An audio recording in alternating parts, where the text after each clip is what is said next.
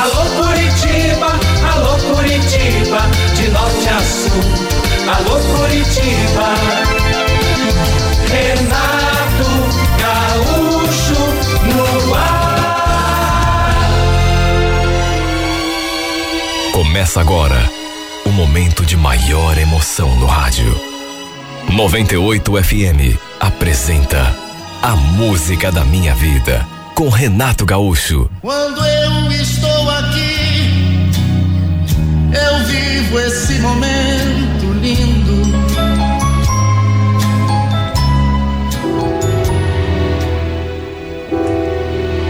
Eu estava no trabalho quando aquela chuva começou. Aliás, chuva é só modo de falar, porque parecia até que o mundo estava desabando. Até pedra caiu, sem contar o vento. Eu estava preocupado e, e, e até com um pouco de medo, para falar a verdade. Foi uma tempestade relativamente rápida, durou uns 15 minutos. Mas com certeza devia ter feito um estrago em alguns lugares. E de fato fez. Ali mesmo, no bairro onde eu morava, havia algumas árvores caídas sobre a fiação de luz e dos carros também.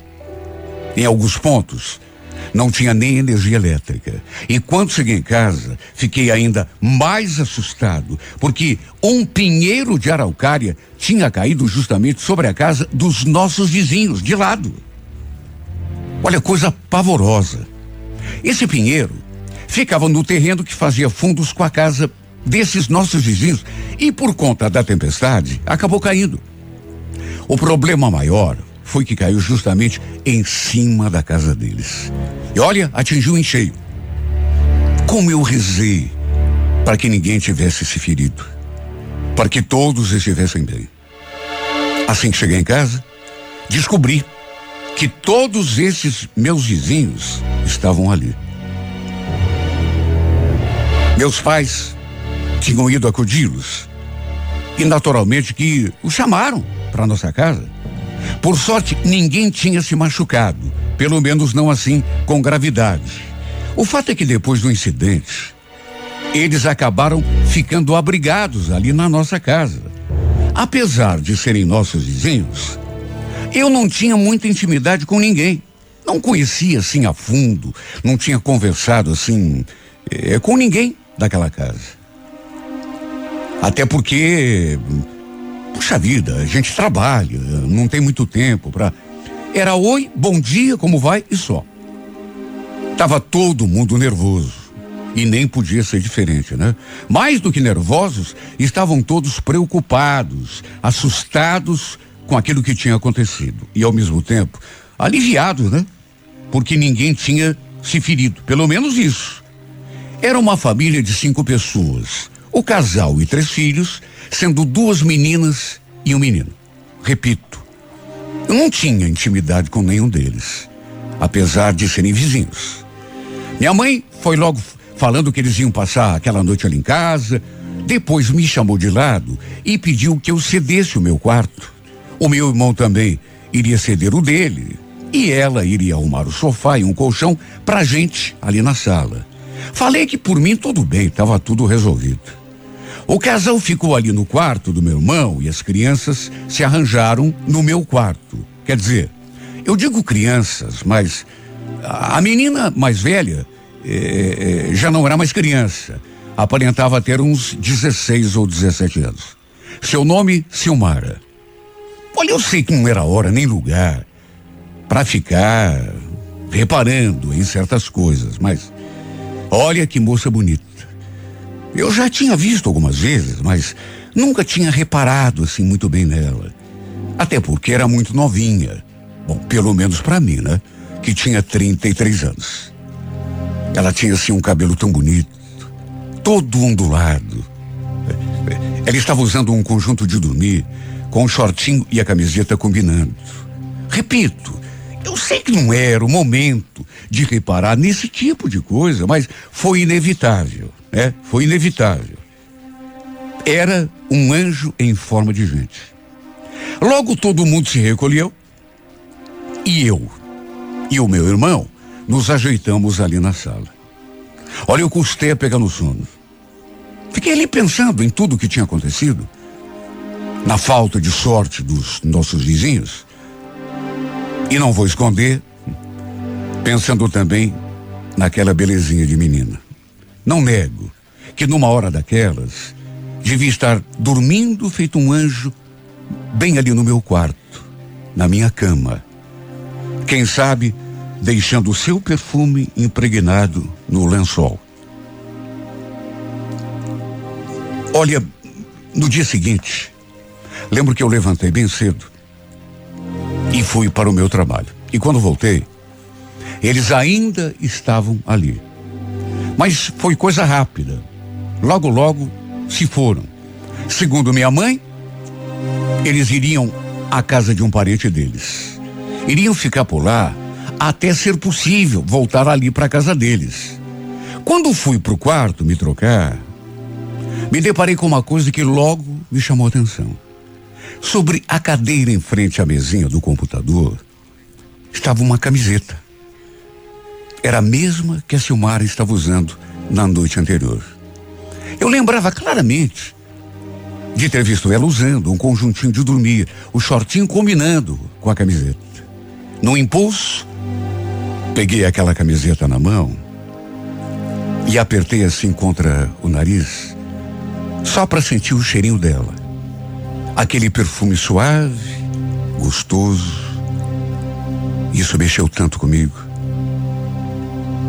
Depois, procurei para ver se encontrava outra parte do conjunto, o shortinho, mas não encontrei. Pelo jeito, ela tinha esquecido apenas a camiseta ali. Foi inevitável lembrar do seu rostinho lindo. Na verdade, a gente nem tinha conversado direito. Até porque aquela bagunça toda, né? Família toda dormindo ali em casa. Nossa casa que também não era muito grande, quer dizer, ficou lotada, né? Mas só de sentir o seu cheiro, impregnado naquela camiseta, sua imagem surgiu no mesmo instante na minha memória. Não consegui existir. E na hora de dormir, deitei com aquela camiseta ali do lado do travesseiro. Só para poder adormecer sentindo o cheirinho daquela princesa. Para resumir, somente depois de quase um mês, nossos vizinhos puderam voltar. Foi o tempo que levou para darem jeito no estrago que aquele pinheiro tinha feito. Segundo eu soube, eles perderam muita coisa. Eu ainda demorei mais alguns dias para ver a Silmara de novo e meu coração bateu tão forte quando a gente se viu. Lembro que ele estava ali no quintal. A gente se cumprimentou assim, de longe. Aí eu a chamei no muro para a gente conversar um pouco. Falei que ela tinha esquecido aquela camiseta ali em casa, naquela noite em que eles tinham dormido ali. E falei que ia buscar. Fui num pé e voltei no outro. E ela estava ali me esperando. E quando lhe entreguei a camiseta, ela sorriu. Nossa, estava aí na tua casa. É. Sabe que eu procurei um monte essa camiseta? É que eu uso ela para dormir. Obrigada, viu? A gente passou um tempão ali conversando. Até que a mãe dela saiu e a chamou para entrar. Não sei. Podia ter sido impressão minha, assim, na hora, mas pela cara que a mulher fez quando saiu na janela e viu a Silmara conversando comigo, parece que não gostou muito. Olha, era uma menina tão linda, tão delicada. Mas é claro que eu não tinha, assim, intenção nenhuma com ela. Até porque, meu Deus, devia ter uns 16 ou 17 anos, enquanto eu, repito, já tinha 33.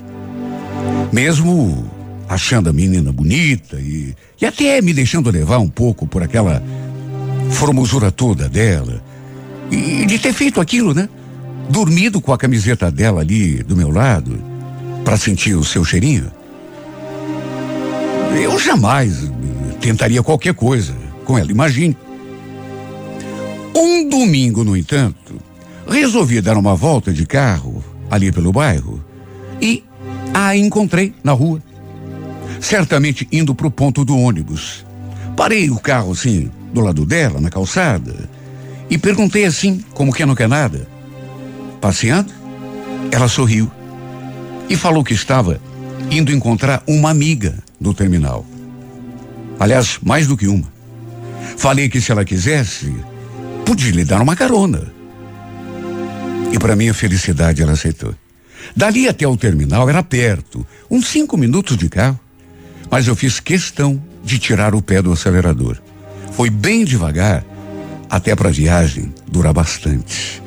E eu poder aproveitar a companhia daquela menina o máximo que pudesse.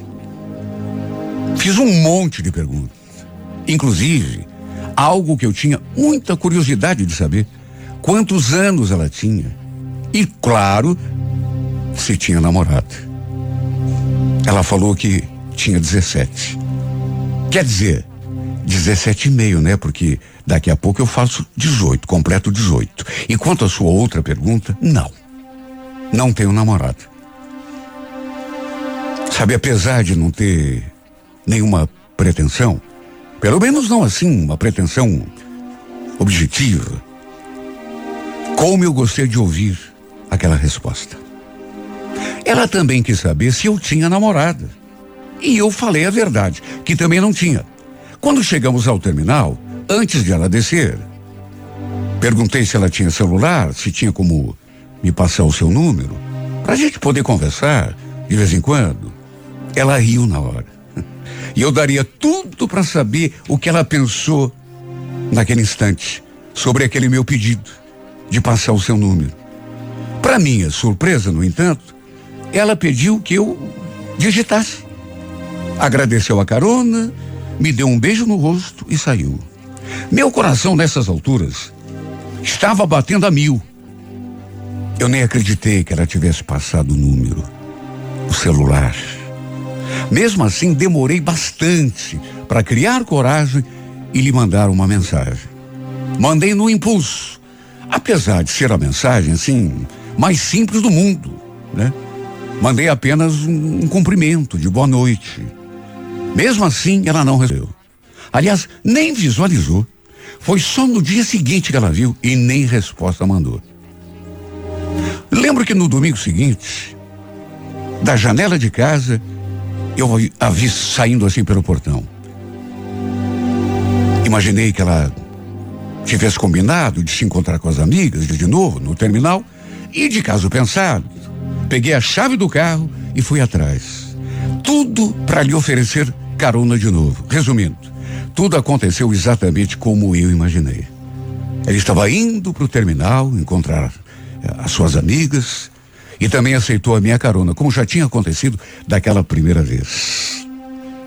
Eu fui puxando conversa, procurando saber mais coisas sobre ela, até que pelas tantas eu falei. Poxa, está fazendo um dia tão gostoso hoje, né? O parque deve estar lotado. Aliás, a gente até que podia dar uma passeadinha lá, né? Tomar um sorvete. O que você acha? Olha, eu até queria, mas é que eu combinei com as meninas, elas. Ah, liga para elas, desmarca. Fala que você não vai poder ir. A gente pode ir lá no parque, tomar um sorvete, tomar um refrigerante conversar, né? Olha, nem eu mesmo sabia o que pretendia com aquela conversa. Só que, para minha surpresa, ela acabou topando. Mandou uma mensagem, não sei para quem, e em vez de deixá-la no terminal, toquei direto para o parque. Olha, uma coisa eu digo sem medo de errar. Naqueles últimos tempos, aquela foi a melhor tarde da minha vida. Sabe, só de estar ali com ela, eu nem vi o tempo passar. Quando que eu podia imaginar que um dia passaria no parque com aquele anjo? Não só porque eu era mais velho do que ela, mas porque nem tínhamos intimidade nenhuma. Nem conversávamos um com o outro, pelo menos até aquele temporal. Mais do que simplesmente passear, numa certa hora, a gente acabou até se beijando. Quando estávamos voltando para casa, quando estávamos já pertinho de casa, sei lá, eu Eu acho que pensei, puxa, se não for agora. Olha, eu me senti no céu. Depois a deixei na esquina. Ela mesma pediu para evitar confusão com os pais. Mas a verdade é que aquele passeio que a gente fez, e principalmente aquele beijo que trocamos, acabou nos aproximando de um jeito que eu jamais poderia imaginar. Passamos a trocar mensagens, a sair para passear, e aos poucos, e como poderia ser diferente, meu Deus? Não tinha como ser diferente. Eu comecei a me encantar com essa mulher de um jeito que, sei lá, a paixão parecia estar se apoderando de mim. A verdade é que, mesmo sabendo que entre nós tinha tudo para dar errado,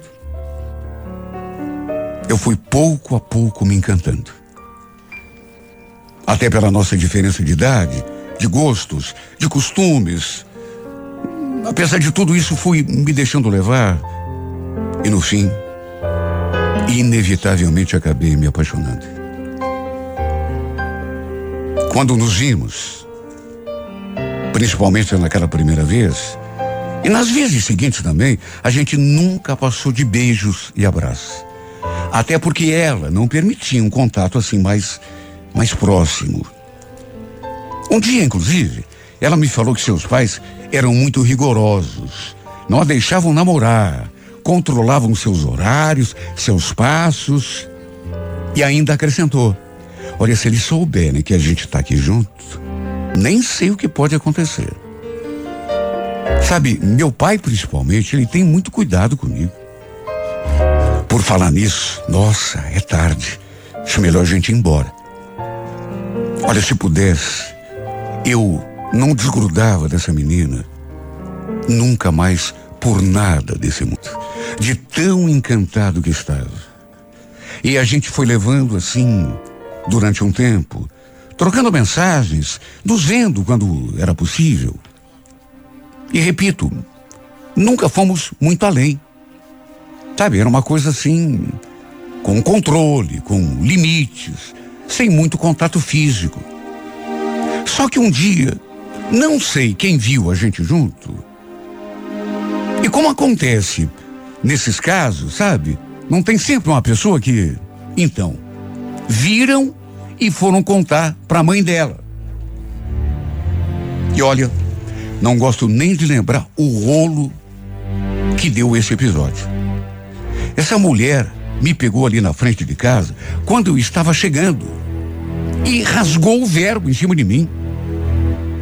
Sabe, eu nunca tinha visto essa mulher tão zangada tinha visto aquela primeira vez, sabe? Quando ela fez aquela cara esquisita ao ver a gente junto, mas ela estava tão revoltada. Quem você pensa que é para se meter com a minha filha?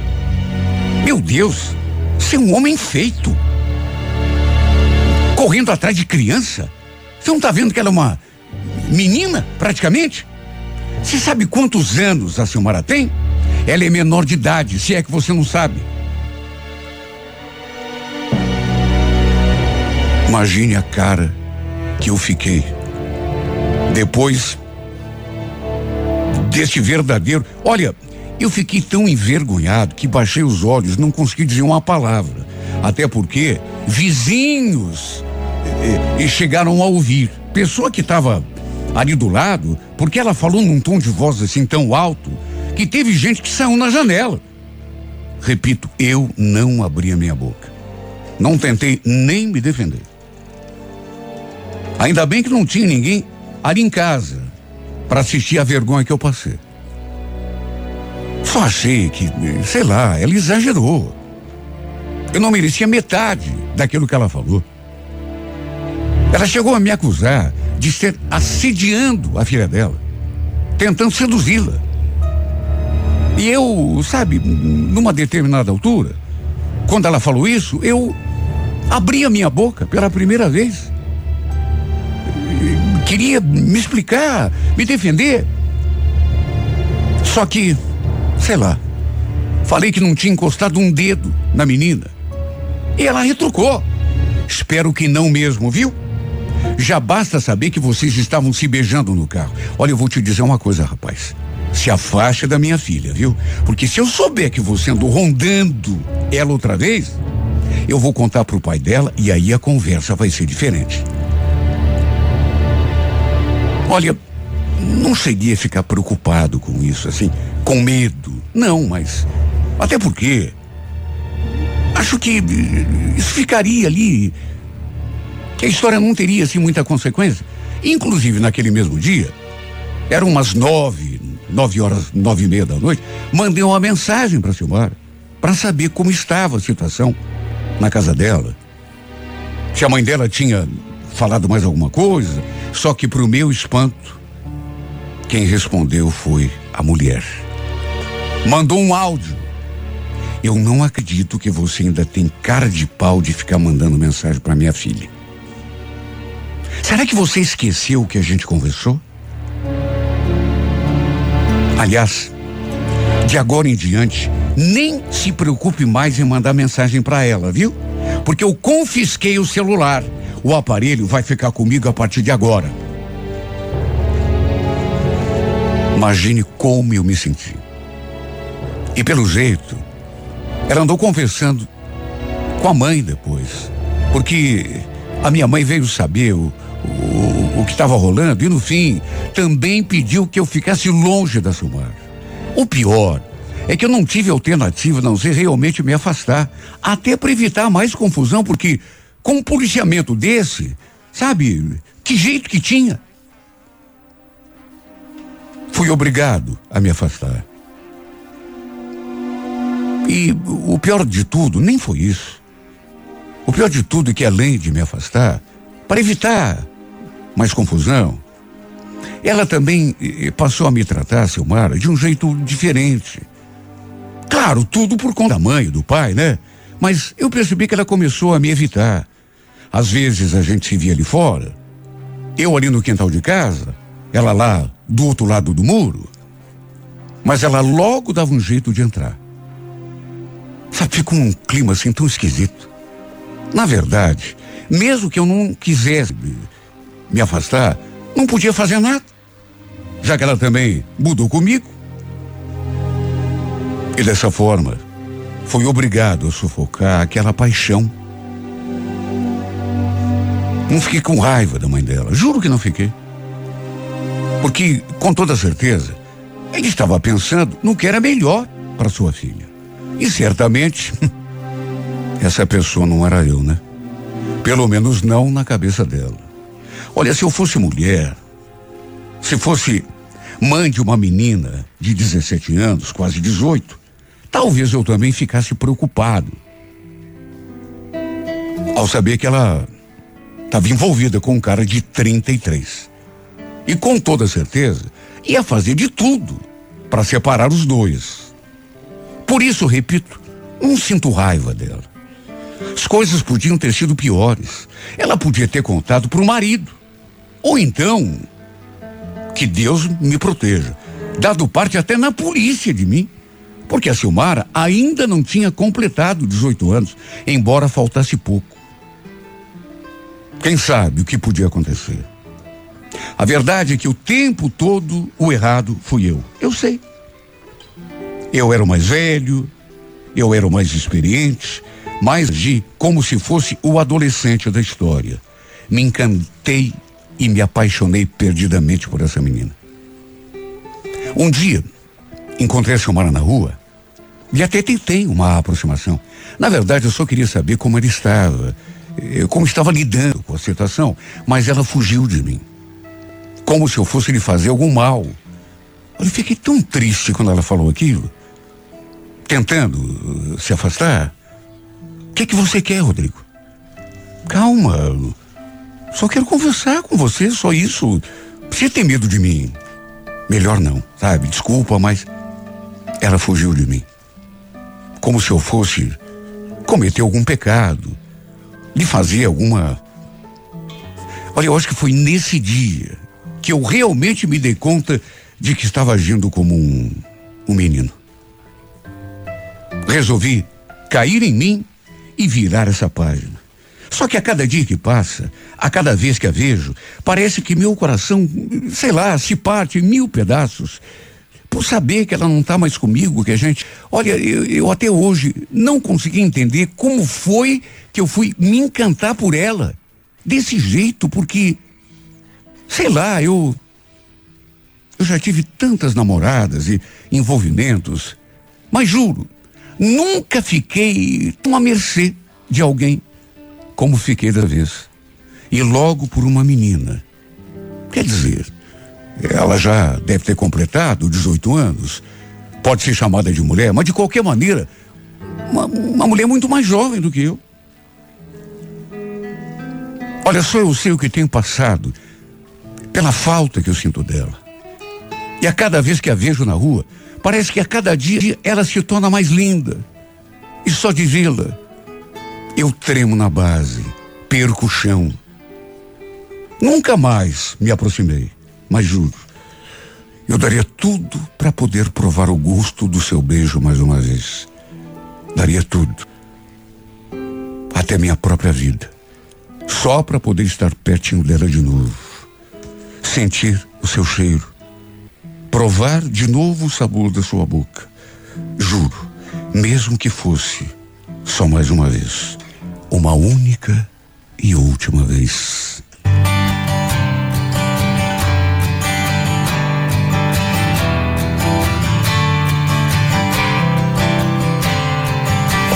Day is it? And in what month? This clock never seems so alive. I can't keep up, and I can't back down. I've been losing so much time. Cause there's you and me, and all other people, nothing to do, nothing to lose, and it's you and me, and all other people, and I don't know why I can't keep my eyes off of you.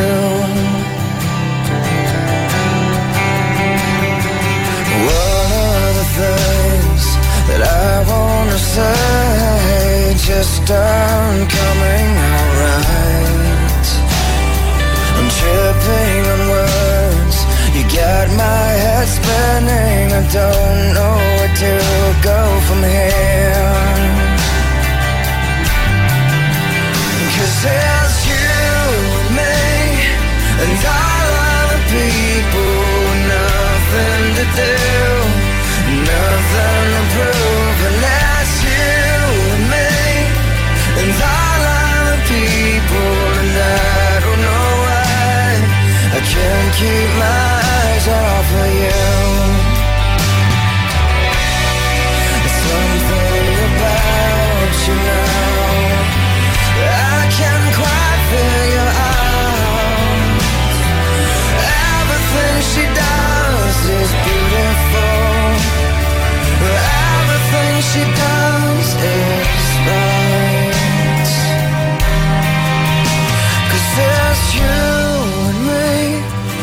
All other people Nothing to do Nothing to lose And it's you and me.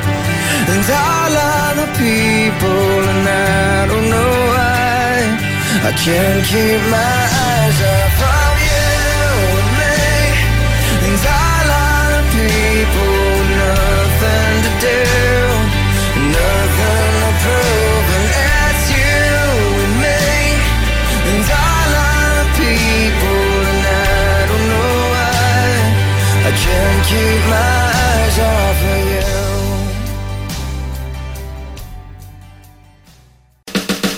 Alô Curitiba, alô Curitiba, de norte a sul.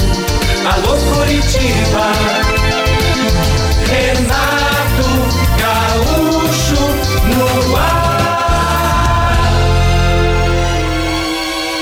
Começa agora o momento de maior emoção no rádio. 98 FM apresenta A Música da Minha Vida com Renato Gaúcho. Quando eu estou aqui, eu vivo esse momento lindo.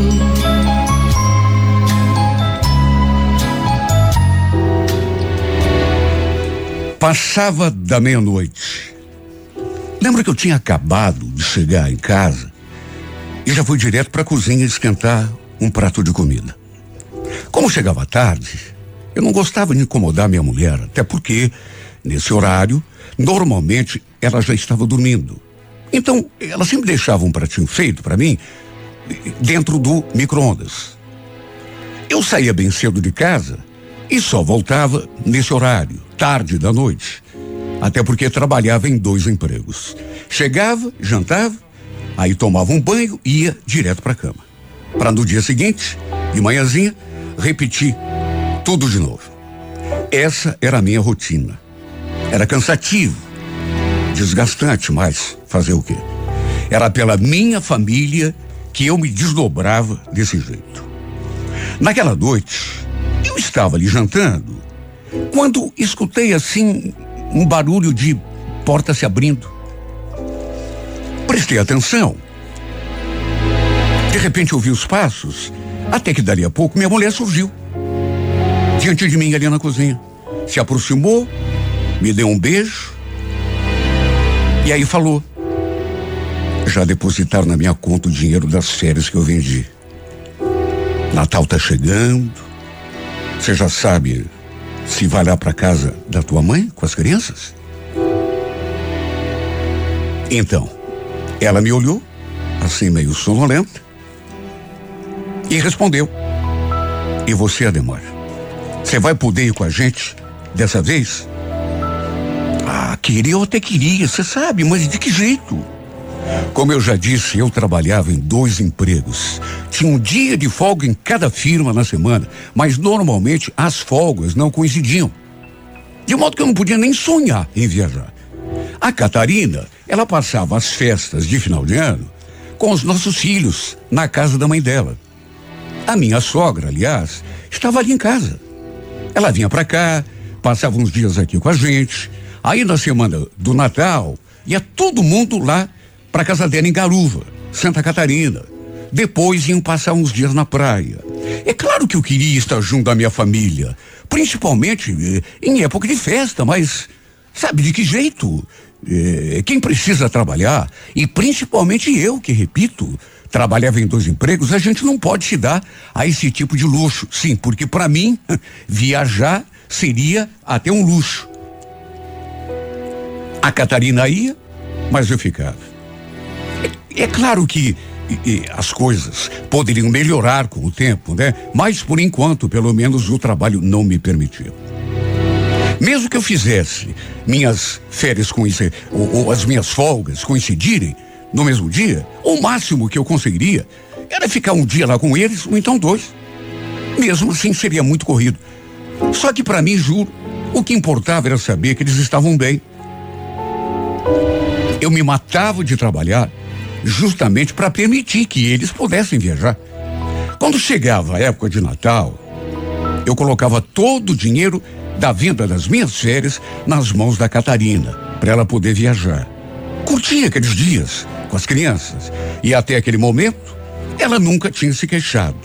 Dessa vez, no entanto, reclamou. Sei lá, podia ser coisa da minha cabeça, mas eu senti que ela ficou triste quando eu falei que novamente não poderia acompanhá-lo. E ela, com certeza, deve ter conversado com a minha sogra sobre isso, porque já no dia seguinte, bem cedo, antes de eu sair para o trabalho, quando estava tomando um gole de café, ela se aproximou e puxou conversa. Falou uma coisa, falou outra, até que disse algo que eu sinceramente não esperava. Posso te falar uma coisa, Demar? Você é uma excelente pessoa. Você é um homem sério, trabalhador. Mas eu acho que você precisa dar um pouco mais de atenção para a família. Sabe? Passar mais tempo com a tua mulher, com seus filhos. Mas como assim, Maria? É, isso acontece não é porque eu quero. Sabe? Eu trabalho. Eu sei que você da duro, Ademar. Eu sei que você trabalha em dois empregos. Mas você acha que precisa se matar tanto assim? A vida não é só dinheiro, não, Ademar. Você quase nem dá atenção para teus filhos, para tua mulher. Mas o que, que a senhora quer que eu faça? Como é que eu não posso sair de um dos empregos? A nossa renda, sabe, iria lá embaixo. O fato é que a nossa despesa mensal ali em casa não era baixa. Eu pagava prestação da casa, tinha o talão de luz, da água, compras do mês, enfim, sem contar o resto, né? Roupa, sapato, material escolar. E eu mancava tudo sozinho. Se eu pedisse a conta de um dos empregos, a gente teria até se mudar daquela casa. Mesmo assim, ainda passaríamos aperto. Eu sabia que eh, devia ser um pouco mais presente na vida da minha família. Só que, pelo menos por enquanto, eu não podia fazer nada. Era um mal necessário. No meio da conversa, minha sogra ainda acrescentou. De repente, me fez aquela pergunta: Ademar, me diga de coração, você ama minha filha? Gosta dela de verdade? Mas que pergunta, dona Maria. Eu amo a Catarina mais do que tudo na vida. Ela e os meus filhos são tudo para mim. Se é assim, Ademar, então preste mais atenção nela e nos teus filhos. Seja mais presente na vida deles, porque do jeito que você está fazendo, não sei não, viu? Olha, eu, sinceramente, não consegui entender muito bem o alcance daquelas palavras. Cheguei a pensar: será que a Catarina se queixou com ela? Puxa vida, eu não estava fazendo nada de errado. Se eu não era tão presente assim na vida da minha família, era porque eu estava trabalhando. De manhã, eu dava expediente num condomínio de sobrados, onde só morava gente chique. Depois ia cuidar da portaria de um conjunto de apartamentos, esse um pouco mais modesto. O serviço não era cansativo. Por isso até que eu estava conseguindo dar conta. Só que tinha aquele detalhe, né? Eu praticamente não parava em casa. Via muito pouco os meus filhos, a minha esposa. No entanto, foi inevitável pensar nas coisas que a dona Maria tinha falado, nos conselhos que ela me deu. O problema é que não tinha alternativa. A minha mulher, por exemplo, não podia trabalhar. O nosso caçula era muito pequeno. Eu também sempre fui o tipo de, de homem assim, a moda antiga. Para mim, a responsabilidade de prover o lar era minha. Eu era o homem da família. O fato é que, na semana do Natal, todo mundo foi para Garuva, para casa da minha sogra. E eu fiquei ali em casa sozinho. Como, aliás, sempre acontecia. Era o quarto ano que acontecia assim. Claro que eu não gostava de ficar sozinho, muito menos de passar o Natal trabalhando. Só que fazer o quê? Naturalmente, a Catarina voltava com as crianças no fim da segunda semana de janeiro. Mas aí, a gente se falou por telefone e ela disse que ia ficar mais uns dias. Lembra que eu falei? Sério, Catarina, mas. Puxa vida, eu tô com tanta saudade de você, das crianças. No que falei aquilo, ela retrucou de um jeito que me fez sentir até um, um, frio na boca do estômago, porque foi tão esquisito quando ela falou aquilo. Que diferença vai fazer se eu voltar amanhã ou no final do mês, Ademar?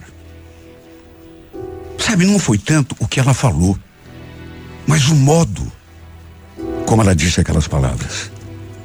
Eu, naturalmente, respondi: Nossa, Catarina, precisa falar assim comigo? Puxa vida, eu tô sentindo a falta de vocês, né? Ela não fez nenhum comentário. Ficou em silêncio, no telefone, e resultado. Ela e as crianças acabaram ficando praticamente o mês todo de janeiro na casa da minha sogra. Lá em Garuva. Fiquei sentido. Mas não reclamei. Até porque Assim as crianças podiam aproveitar um pouco mais das férias. Ainda mandei um pouco mais de dinheiro para ela, inclusive. No fim, de tanto insistir com o colega, consegui trocar a minha folga e desci no final de semana para passar dois dias com eles em Garuva. Minha ideia, inclusive, era trazê-los de volta comigo. Nem avisei minha mulher que estava indo. Queria fazer uma surpresa. Só que quem teve surpresa no fim fui eu. No que cheguei, não tinha ninguém ali na casa da minha sogra. Mas sabe o que é ninguém? Sabe casa completamente vazia? Ninguém. Liguei para Catarina e ela me contou que estavam em Itapuá, que tinham ido aproveitar o final de semana na praia. O que, que eu fiz? Fui até lá. Só que não sei. Parecia que a Catarina não tinha ficado feliz com a minha chegada. Até porque me recebeu com um beijo assim tão xoxo. Nem parecia que a gente estava sem se ver. Puxa vida, mais de um mês. Aliás, quando nos falamos por telefone, eu já senti que ela falou comigo assim, meio aborrecida. Sei lá.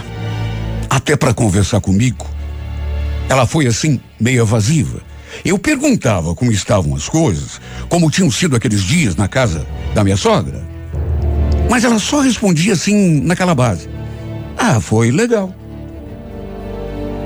Olha, apesar de tudo, enfim, o importante é que a gente estava tudo junto. Eu estava com saudade da minha mulher. Louco de vontade de dormir abraçadinho com ela. Só que naquele quarto de pousada que tinham alugado, não tinha como.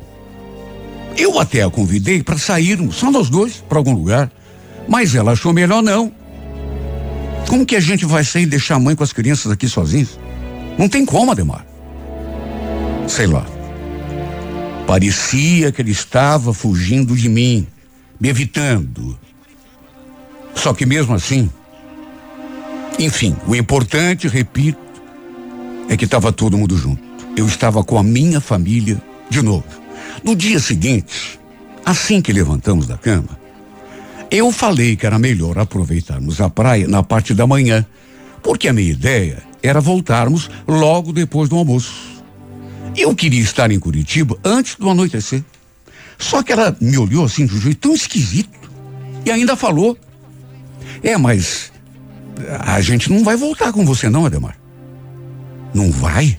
Ué, como assim não vai? Eu não te falei que a gente ia ficar mais uns dias ali na mãe?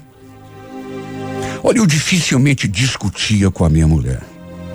Mas, sabe, dessa vez esquentou. Sabe, o clima ficou quente. Tenso, inclusive. Eu fiquei nervoso. Porque eu queria que eles voltassem comigo. Só que não teve jeito. Ela fincou o pé. E não teve como. Ficamos ali em Itapuá até a tardinha. Depois, deixei todos ali em Garuva, jantei e voltei sozinho para minha casa. E desde a discussão que tivemos, minha mulher praticamente nem falou mais comigo. Olha, eu voltei triste. Voltei desanimado. Só que na segunda na semana seguinte, quando ela finalmente voltaria para casa com as crianças, ela me falou uma coisa que. Sabe, se eu já estava meio desanimado, aí mesmo é que fiquei mais do que desanimado, assustado. Olha, Neymar, nem sei como te falar isso, mas. Eu acho que não vou mais voltar. Como é que é? O que, que você está dizendo, Catarina? Como assim não vai voltar? Ela não quis me explicar o que estava acontecendo. Olha, eu fiquei desesperado, sem saber o que falar. Sabe, comecei a juntar uma coisa na outra. O fato de ela ter me tratado daquele jeito assim tão estranho, tão indiferente, o final de semana todo, depois de um mês que a gente não se via, de não ter voltado comigo para casa. E aí lembrei também das coisas que a minha sogra me falou quando havia estado aqui. Que eu devia dar mais atenção à família, em vez de pensar só em trabalho.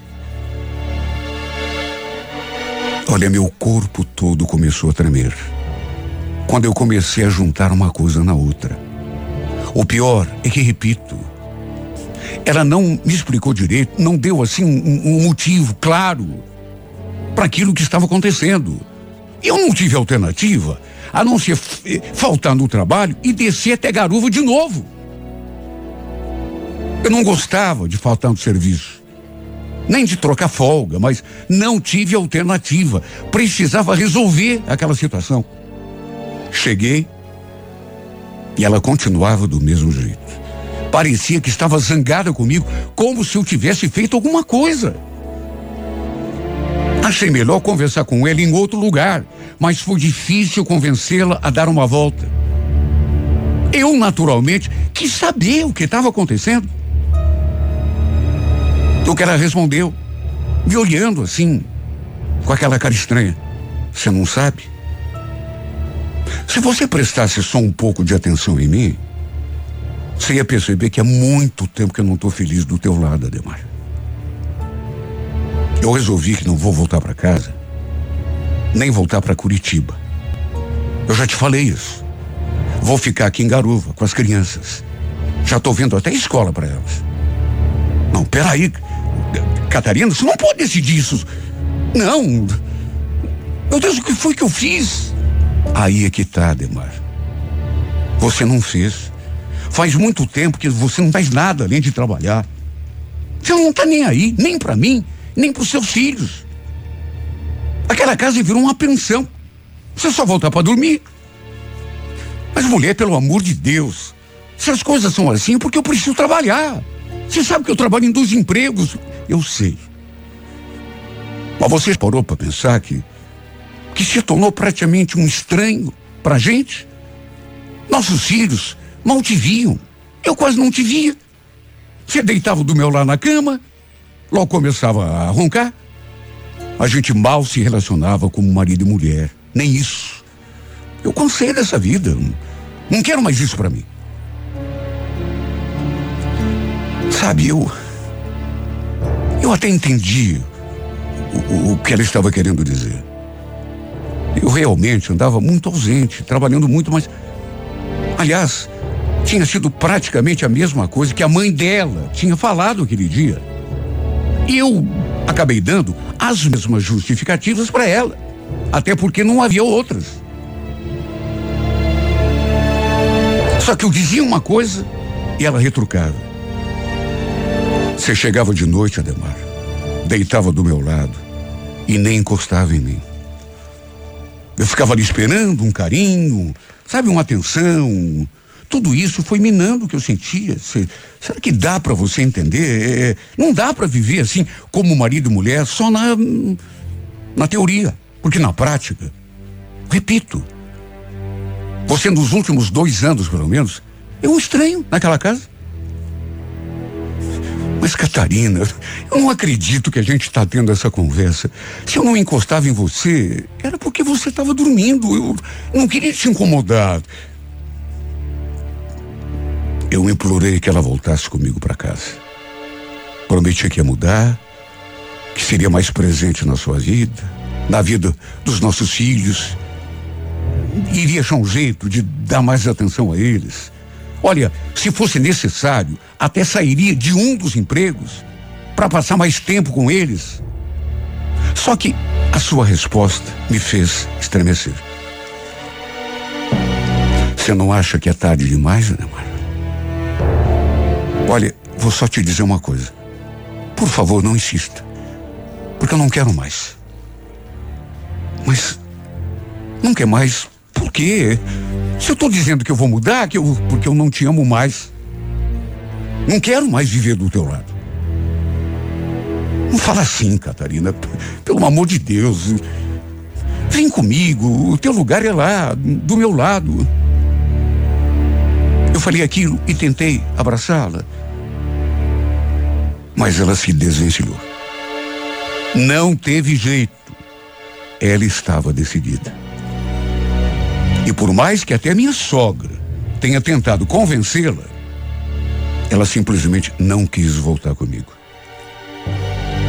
Diz que queria dar um novo rimo. Falou que queria dar um novo rumo para sua vida.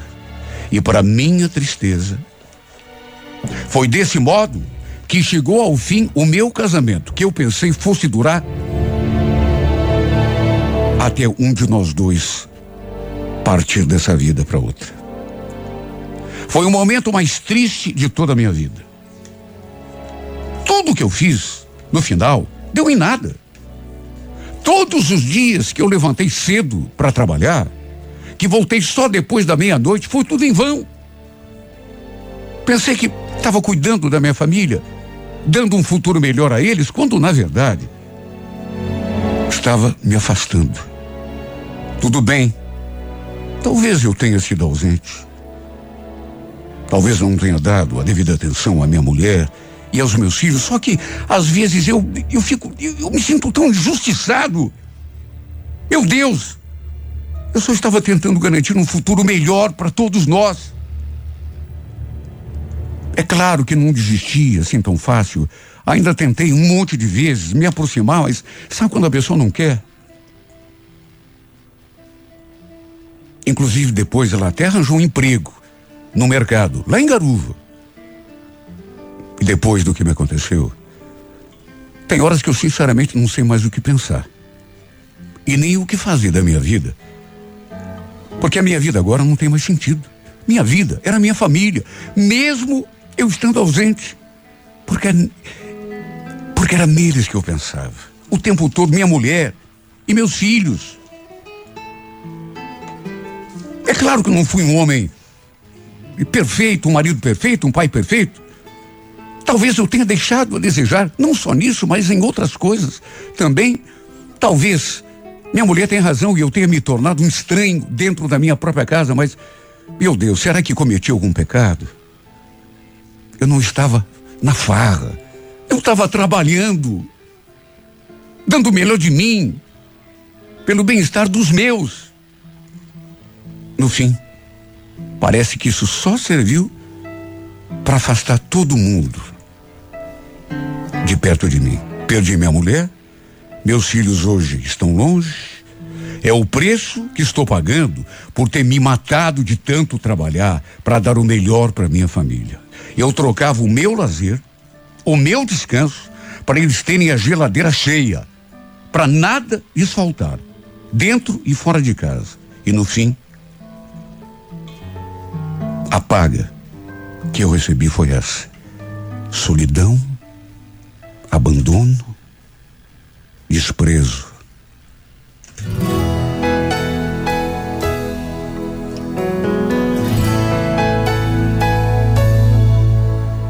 Foi Deus que me entregou de presente você. Eu que sonhava um dia viver amor assim. Foi Deus, foi Deus numa oração que um dia eu pedi. Acorrentado em teus olhos me vi. Quando te vi pela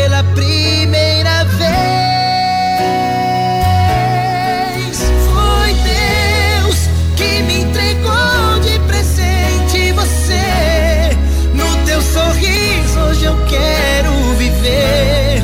No teu abraço encontrei minha paz. Valeu ter esperado o tempo passar pra de uma vez meu amor entregar e não sentir solidão